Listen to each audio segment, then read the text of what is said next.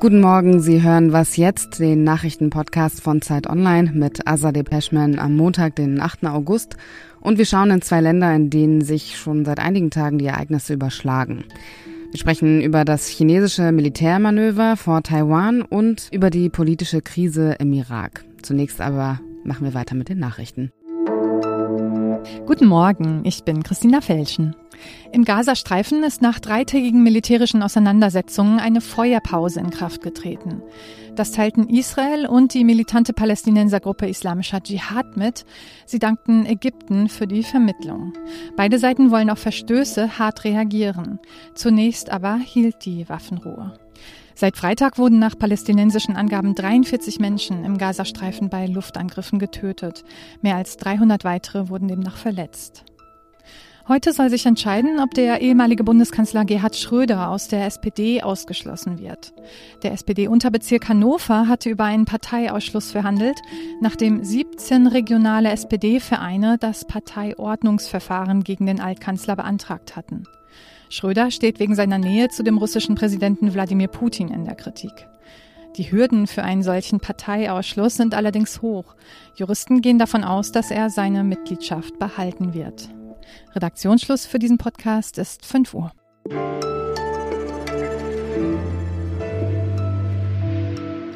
Im Update am Freitag haben wir schon darüber berichtet. China hat Sanktionen gegen die US-Politikerin Nancy Pelosi verhängt als Reaktion auf ihren offiziellen Staatsbesuch in Taiwan. Die Bewohner in Taiwans verstehen sich als unabhängig. China hingegen beansprucht die Insel für sich und lehnt deshalb offizielle Kontakte, wie zum Beispiel Staatsbesuche, ab. Und das war vermutlich auch der Grund, weshalb das Land ein militärisches Manöver vor der Insel Taiwan gestartet hat. Gestern hat das chinesische Militär sich bei seinen Manövern auf Angriffe und Ziele an Land und weitreichende Schläge aus der Luft konzentriert, wie das Ostkommando der Volksrepublik mitgeteilt hat. China kündigte an, das Manöver vor Taiwan Sonntagabend, also gestern, zu beenden. Über das Militärmanöver und was das Ganze für Taiwan, das Verhältnis zwischen China und Taiwan bedeutet, das bespreche ich mit Zeit Online-Autorin Katharin Tai. Hallo Katharin. Hi. Wie überraschend kam dieses Militärmanöver? Also nicht überraschend in zweierlei Hinsicht. Also zum einen war aufgrund der Statements seitens der chinesischen Regierung vor dem Besuch schon klar, dass sie reagieren würden. Und viele BeobachterInnen hatten auch schon erwartet, dass sie heftiger reagieren als in vergleichbaren Situationen in der Vergangenheit. Und zum anderen haben sie ja auch die Militärübungen, ich glaube, 48 Stunden vorher angekündigt, sodass sich quasi alle Beteiligten darauf vorbereiten konnten und damit es keine Missverständnisse gibt. Also zum Beispiel, dass vielleicht eine Übung dann fälschlicherweise für eine echte Invasion gehalten wird. Und genau, die chinesische Regierung wusste auch schon länger, dass dieser Besuch wahrscheinlich kommen würde. Was allerdings neu ist, ist, dass die Manöver an sich durchaus aggressiver sind als vorher und auch in Teile des Meeres eindringen, in denen sie vorher nicht aktiv waren. Wie reagiert man eigentlich in Taiwan auf diese militärischen Übungen? Also die meisten Menschen in Taiwan, da geht das Leben in erster Linie erstmal weiter und äh, viele Leute aus Taipei und auch anderen Teilen Taiwans twittern oder Instagram ähm, eigentlich sehen, die ganz normal aussehen.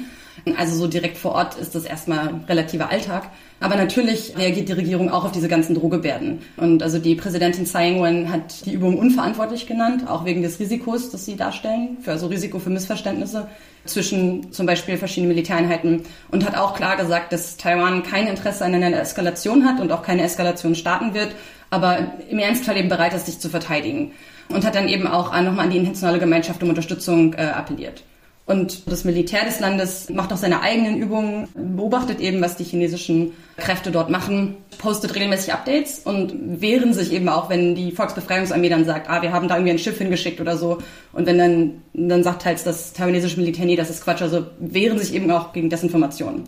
Und langfristiger gibt es auch in Taiwan schon länger Diskussionen darum, wie man die Verteidigung stärken kann im Land. Und das ist eben eine Entwicklung, die jetzt auch weitergeht. Ist das jetzt eigentlich tatsächlich eine Vorbereitung auf eine mögliche Invasion?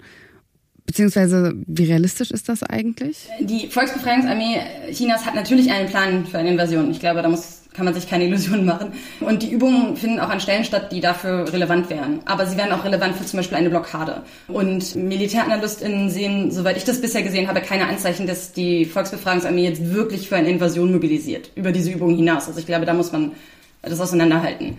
Ganz praktisch sind, glaube ich, die wichtigsten Ziele erstmal, also natürlich hilft es durchaus, diese Sachen zu üben, aber ähm, vor allem einmal die taiwanesische Bevölkerung und Regierung einzuschüchtern und auch den USA gegenüber Stärke zu demonstrieren. Also ein ganz wichtiges Ziel ist einfach Show und Stärke zu zeigen und was man militärisch kann und zum Beispiel zu demonstrieren, dass man Taiwan militärisch blockieren könnte. Und ein anderes Ziel ist vermutlich auch noch, dass die chinesische Regierung oder die Armee gerade versucht, einen neuen Status quo in den Wassern um Taiwan herum zu etablieren und im Endeffekt eben diese Praxis in Teilen der Gewässer zu operieren, von denen sie sich bisher ferngehalten haben, als Teil einer neuen Normalität zu etablieren. Das ist einfach auch eine Frage, das wird man in Zukunft sehen, inwieweit sich das entwickelt. Und dann werden wir vielleicht noch einmal mit dir sprechen. Danke dir, Katharin. Vielen Dank.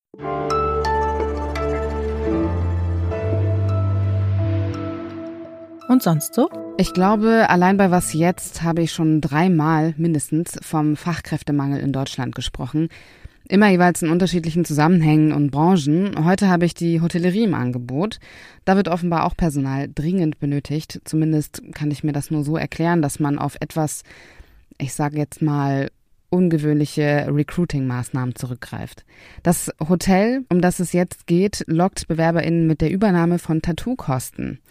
Wer länger als sechs Monate im Angestelltenverhältnis bleibt, kann sich über einen Zuschuss freuen. Bis zu 500 Euro zahlt das Unternehmen für ein neues Tattoo oder für ein neues Piercing oder eine neue Frisur.